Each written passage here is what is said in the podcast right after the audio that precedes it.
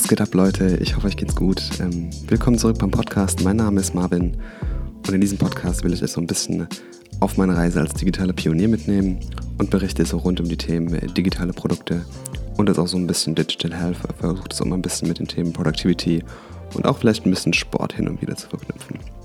Also, um was geht's heute? Ähm, heute habe ich ein Thema vorbereitet, auf das ich schon oft angesprochen wurde, was auch so auf meinem, auf meinem Blog von den Lesezahlen her, ich glaube, eins der beliebtesten Themen war, und zwar Tools. Also welche Productivity Tools oder welche Tools im Alltag benutze ich so, um ja, meine Arbeit zu unterstützen einfach. Ich habe das mal jetzt so in vier verschiedene oder fünf verschiedene Bereiche aufgeteilt und ähm, würde einfach mal mit dem aller, allerwichtigsten Tool überhaupt starten, äh, nämlich meiner äh, To-Do-Liste. Ja? Ich habe wirklich lange Zeit gar keine To-Do-Liste benutzt und ähm, habe ja, habe viel eigentlich analog gemacht, habe mir viel über Notizen oder Post-its gemacht, irgendwie am, am Bildschirm vom Rechner oder auch so irgendwie was versucht aufzuschreiben, habe dann mal hin und wieder Sachen ausprobiert, bin dann mal eine Zeit lang bei äh, Google Keep hängen geblieben. Das ist so ein digitales Post-it-System eigentlich, was relativ cool ist. Aber dann habe ich so, glaube ich, in der Phase von meiner Bachelorarbeit, was jetzt auch schon eine Weile her ist, habe ich dann wirklich zum ersten Mal richtig ähm, eine To-Do-Listen-App benutzt, also wirklich eine richtige Productivity-App.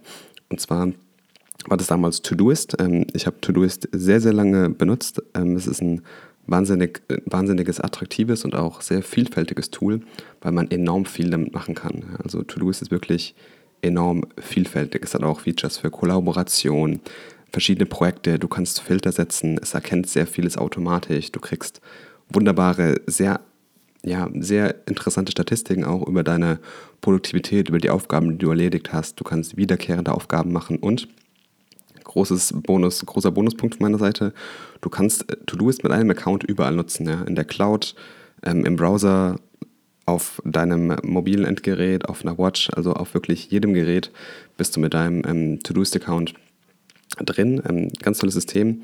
Es ist auch wirklich sehr, sehr günstig. Also man kann mit der Gratis-Version, die ich lange Zeit hatte, enorm viel schon machen. Und mit der Premium-Version, ich müsste mal wieder reinschauen, weil ich jetzt Todoist lange Zeit nicht mehr benutzt habe. Ähm, mit der Premium-Version kann man wirklich noch viel, viel, viel mehr machen und äh, man kann wirklich ganz tief in dieses System eintauchen. Es gibt auch so ein ganz tolles Karma-System, was ich ganz cool schätze oder was ich ganz cool finde, weil es so ein bisschen diesen Aspekt von Gamification reinbringt und dadurch ähm, bist du einfach so ein bisschen ja, hooked und ähm, willst einfach deine, deine Streak nicht unterbrechen und sammelst halt Punkte, weil du halt deine Badges verdienen willst und sowas. Also das macht To-Doist wirklich sehr, sehr gut. Und man muss auch sagen, To-Doist entwickelt sich jetzt ständig immer weiter und ich werde auf jeden Fall mal einen Blick reinwerfen, denn aktuell benutze ich To-Doist gar nicht mehr. Ich benutze seit einer Weile schon kein Todoist mehr. Das hat nicht den Grund, weil Todoist jetzt irgendwie blöd ist oder weil es irgendwie eine, eine, schlechte App ist. Es ist eine wunderbare Anwendung, aber ich habe einfach mal was Frisches probiert. Ja? Ich wollte einfach mal was Neues ausprobieren und bin jetzt mittlerweile seit einigen Monaten ähm, bei Things 3 hängen geblieben, einem deutschen Produkt aus Stuttgart, was wirklich ähm, von dem Design her einzigartig ist. Also es hat ein wunderbares, verspieltes, aber gleichzeitig auch sehr klares und professionelles Design was wirklich sehr einfach zu verstehen ist und immer sehr zielgerichtet ist, was ich sehr an dem Tool schätze. Es hat wirklich eine wunderschöne User Experience. Ähm, man muss halt sagen, es ist relativ teuer. Man zahlt einen Einmalpreis für dieses Tool und man muss es derzeit auch noch auf jedem Gerät einzeln kaufen. Also ich habe es jetzt einmal für meinen Mac gekauft und einmal für mein iPhone und das waren jetzt schon ja, gut 60 Euro zusammen irgendwie. Dafür hat das Tool wirklich sehr mächtige Features und das war auch so lange Zeit genau das, was ich gesucht habe, mit einer guten, smarten Inbox. Ähm, ich komme super gut damit klar, man kann sich verschiedene Projekte zurechtlegen. Also auch so viele gängigen Features, die eigentlich auch andere To-Do-Listen-Manager haben, wie Wonderlist oder Todoist auch oder Meistertask von mir aus. Und ähm, es macht das aber alles ein bisschen, ich sag's mal, anders da, durchdachter, aber trotzdem sehr effizient und sehr effektiv. Und deswegen momentan Things 3 äh, mein To-Do-Listen-Manager. Sehr tolles Tool. Ich glaube trotzdem, ich werde in der nächsten Zeit mal wieder To-Do-List ausprobieren, einfach weil ich die Company super mag ähm, und das, das Tool sich jetzt in der letzten Zeit auch sehr, sehr weiterentwickelt hat. Da will ich einfach mal die neuen Features auschecken. Ja. Ähm, gut, das war so zum Thema To-Do-List. Dann machen wir weiter mit einem anderen sehr wichtigen Tool, nämlich dem Notizbuch. Ich habe Ewigkeiten eigentlich kein Notizbuch geführt. Und ähm, bin dann wirklich mal, seit ich eigentlich studiere, durch dieses Studentenangebot ähm, auf Evernote hängen geblieben. Also äh, Tipp an der Seite, wenn ihr noch Student seid, schaut mal, ob ihr irgendwo Edu-Rabatte bekommt, weil ihr kriegt äh, als Student bei super vielen digitalen Produkten enorm viel Rabatt. Gerade äh, Evernote, glaube ich, Todoist hat meines Wissens auch was, gerade Creative Cloud auch von Adobe. Aber zurück zum Thema. Evernote, ich habe es eben schon gesagt, mein persönlicher Favorite, wenn es darum geht, Notizen zu machen. Ähm, ich habe mal eine Zeit lang so diese Standard-Notizen-App von iOS benutzt, aber da fehlt dann einfach irgendwann die Struktur und auch so dieses, dieses Smarte einfach. Ähm, deswegen benutze ich schon seit sehr, sehr langer Zeit Evernote. Ich hatte am Anfang Probleme damit, ein bisschen eine Struktur in Evernote reinzubekommen. Das war sehr schwer. Einfach zu schauen, wo lege ich welche Notizen ab, wo finde ich was wieder, was kommt jetzt überhaupt alles in Evernote. Und ja, mittlerweile eigentlich, wie gesagt, alle Gedanken in, in, in Evernote einfach rein. Ich habe da jetzt ein relativ smartes System, da gibt es auch tolle Blogposts, wie man das kategorisieren kann, aber ähm, probiert es einfach mal ich glaube, man, man kriegt so ein bisschen auch mit der Zeit sein eigenes System hin, was einfach sehr, sehr wichtig ist, weil man immer schauen muss, was für einen selbst funktioniert. Ich habe auch noch manche Sachen in der Google Drive drin, gerade wenn es so in den Bereich Uni geht, ähm, gerade um das Thema Kollaboration, wenn man irgendwie an Dokumenten zusammenarbeiten will. Da hat einfach nicht jeder Evernote und ähm, deswegen ist Google Drive da auch noch ein ganz, ganz tolles Tool. Kann ich sehr empfehlen. Und so viele sagen auch, ey, ich mache mir alle meine Notizen in der Google Drive über Google Docs, weil es einfach auch komplett kostenlos ist. Und ja, ist auf jeden Fall auch ein, ein super Tool und ähm, sollte man auf jeden Fall verwenden. Aber wichtig ist eigentlich nicht bei dem Thema Schreiben, äh, welches Tool ihr benutzt, sondern dass ihr ein Tool habt und dass dort auch alles herkommt. Also dass ihr quasi eine Single Source of Truth habt. Das bedeutet, ihr habt eine Quelle und man muss dann einfach wissen, wo was hinkommt und ähm, ja, wo ich einfach was hinschreibe, wie ich sortiere, wie ich Sachen auch wiederfinde, wenn ich sie mal aufgeschrieben habe. Das ist ganz, ganz wichtig. Und deswegen am besten bei einem Tool bleiben und nicht äh, immer das Tool wechseln. Ein super wichtiger Punkt bei dem Sachen Notizbuch. Wenn ihr nämlich da irgendwann Chaos reinbekommt, findet ihr gar nichts mehr. Und das wäre extrem schlecht. Zum Thema nämlich finden, genau da sammelt Evernote extrem viele Pluspunkte, weil es einfach eine extrem gute Suchfunktion hat. Und man findet eigentlich, wenn man irgendwas sucht, mit dieser, mit dieser guten Suchfunktion einfach in Sekundenschnelle findet man einfach alles. Also das ist wirklich sehr genial gemacht.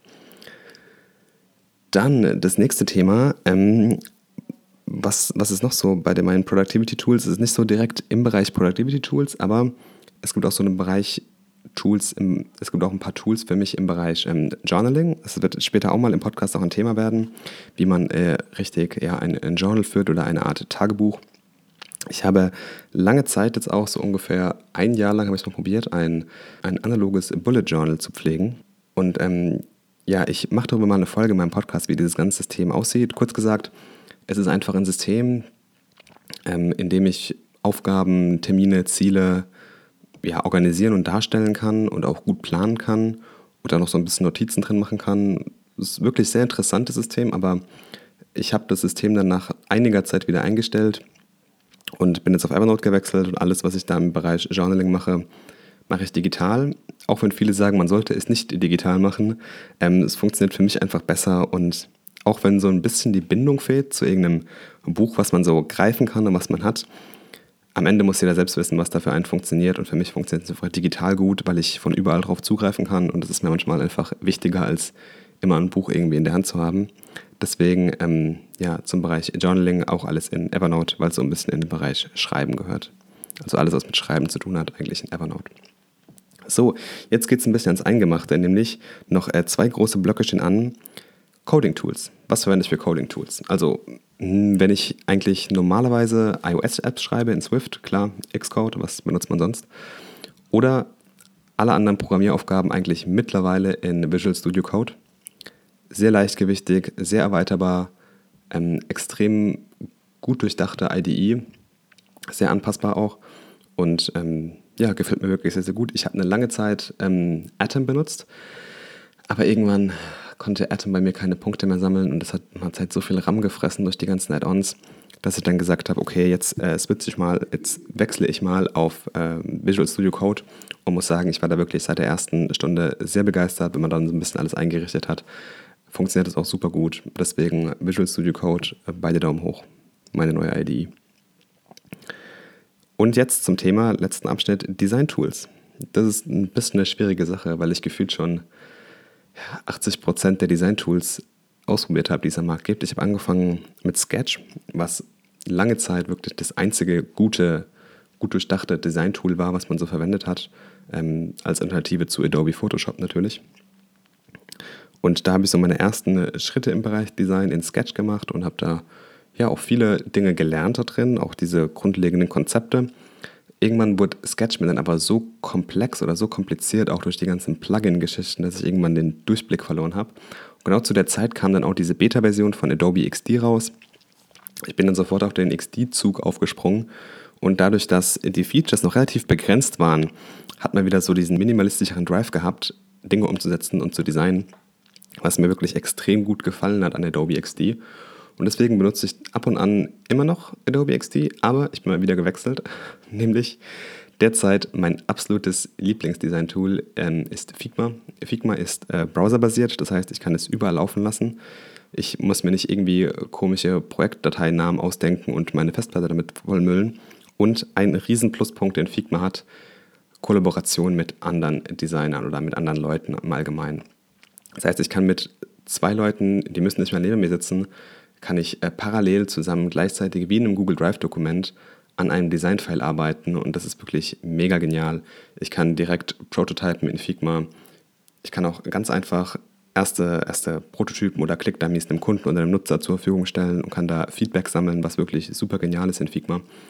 Und ja, deswegen Figma momentan äh, meine Tool of Choice, wenn es um Design geht. Jetzt hat aber in der letzten Zeit im Sachen, im, im, im Bereich Design ein Tool ein bisschen für Furore gesorgt, nämlich InVision Studio. Die mega geniale Transitions und ähm, ich spiele momentan so ein bisschen mit InVision Studio rum und baue da auch so ein paar Sachen. Sehr interessantes Tool und ich bin sehr gespannt, was da noch in Zukunft kommen wird und wie sich dieses Tool entwickeln wird. Aber bis dahin werde ich wahrscheinlich Figma treu bleiben, weil es einfach ja, von den Features her und jetzt auch von den Feature-Sets mit, mit den ganzen Erweiterungen, die jetzt noch demnächst kommen werden, einen echt umhaut. Und diese ganze Kollaborations- und Browser-Geschichte ist natürlich sehr, sehr cool.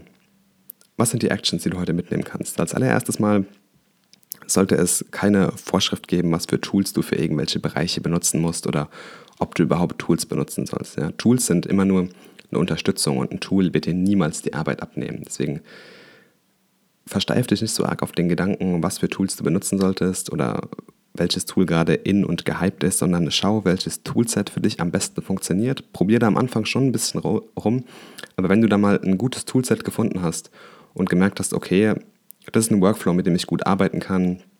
Das sind Tools, die mir gefallen, die mich langfristig bei meiner Arbeit unterstützen, weil das sollen Tools machen, die sollen dich bei deiner Arbeit unterstützen. Dann ändere da nicht so viel rum, weil dann wird's, kommst du in so einen Teufelskreis rein, dass irgendwann dieser Workflow nicht richtig funktioniert. Du hast mit den Tools mehr Arbeit an sich, als sie die Arbeit abnehmen oder dich bei deiner Arbeit unterstützen. Und deswegen probier ein paar Tools aus und dann leg dich wirklich auf ein Toolset fest. Bleib dabei, und schau, dass du einen Workflow findest, der wirklich sehr gut für dich funktioniert. Am Ende geht es darum, dass du mit den Tools was erreichst. Tools werden dir nie die Arbeit abnehmen oder irgendwas für dich machen, zumindest noch nicht. Deswegen versuche immer das Beste aus deinen Tools herauszuholen und ähm, ja, such dir einfach einen Workflow, der für dich funktioniert. Wenn du noch irgendwelche Fragen hast, ähm, ich hoffe, dir hat die Folge gefallen. Wenn du noch irgendwelche Fragen zu dem Thema digitale Tools hast oder was für Tools es noch so gibt für verschiedene andere Bereiche, dann äh, schreib mir gerne unter dem Handle at YoMarvin, Y-O-O, Marvin, es steht auch nochmal in den Shownotes, auf allen sozialen Kanälen. Lass mir ein Abo auf Twitter da oder auf Instagram. Schau bei meinem Blog vorbei, marvinmessenzil.com. Und wenn dir die Folge gefallen hat, hinterlass doch gerne eine Bewertung bei iTunes. Und ansonsten würde ich sagen, hören wir uns wahrscheinlich wieder nächste Woche mit frischem Content. Und bis dahin, keep creating awesome stuff. Haut rein.